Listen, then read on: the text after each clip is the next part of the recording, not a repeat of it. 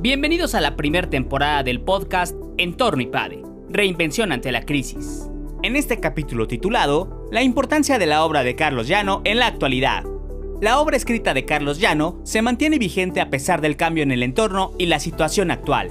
El profesor Arturo Picos Moreno, del área de factor humano, señala que el management y la perspectiva filosófica de Carlos Llano es única y muy valiosa ante la coyuntura de crisis. Su obra se puede analizar desde tres perspectivas, con sus tres principales obras que nos comparte a continuación.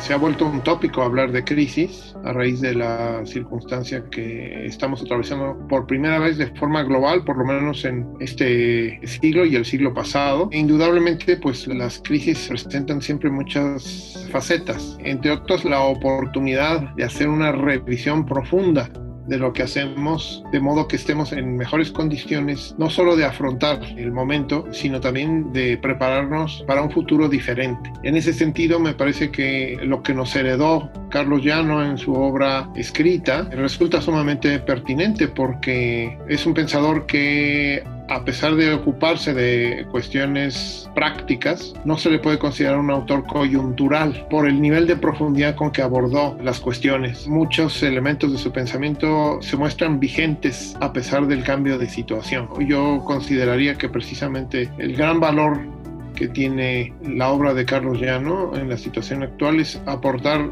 elementos profundos que nos permiten abordar la situación con un nivel de conocimiento no solo de los efectos que estamos viviendo de esta crisis, sino de profundidad en las causas que nos pueden ayudar a salir adelante con pasos firmes. Lo primero que quisiera decir respecto de las obras de Carlos Llano es que las podemos entender bajo tres grandes rubros. Una buena parte de la obra de Carlos Llano se dedicó a profundizar sobre el management. Quizá es la parte de su obra más conocida y más original, porque indudablemente muy pocos autores de management lo han abordado desde la perspectiva filosófica, antropológica, como lo hizo Carlos Llano. Hay un segundo bloque de obras de Carlos Llano que obedecen sobre todo a su preferencia por la filosofía fundamental, que fue siempre su, su, profesión. Carlos Llano fue ante todo un filósofo. Y ahí sus obras aportan elementos de profundidad que van más allá de la situación actual. Es un pensamiento filosófico que lo que busca es rescatar en el tiempo que estamos viviendo, y no me refiero concretamente a la coyuntura de crisis, sino sobre todo a la posmodernidad en su conjunto, un rescate de la filosofía clásica y de lo que ésta puede aportar para iluminar nuestra comprensión del mundo y del ser humano en la actualidad. Y un tercer bloque, digamos, está dedicado sobre todo a analizar nuestra sociedad, la familia, la persona en el contexto del hombre contemporáneo del siglo XXI, de modo que esta distinción de estos tres bloques, management, fundamental, y pensamiento social tienen mucho que aportar desde esas tres perspectivas a la comprensión de, nuestra situación. Destacaría en particular en el bloque de obras de management dos que podrían considerarse las obras insignias de Carlos Llano en, en, este tema. Su primer libro, que no obstante haber nacido en los años 70,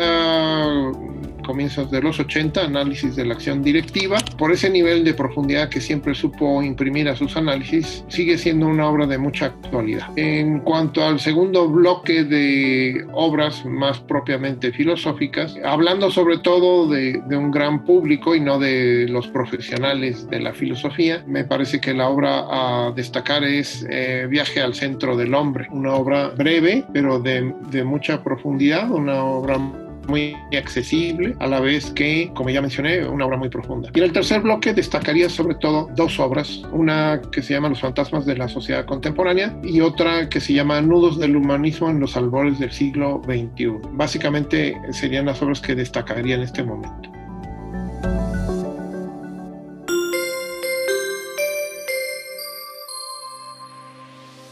Suscríbete a nuestro canal de YouTube IPADE News Media y visita ipade.mx diagonal blog. Encuentra videos, artículos e infografías relacionadas con el mundo empresarial de la actualidad. Y no olvides compartir este contenido.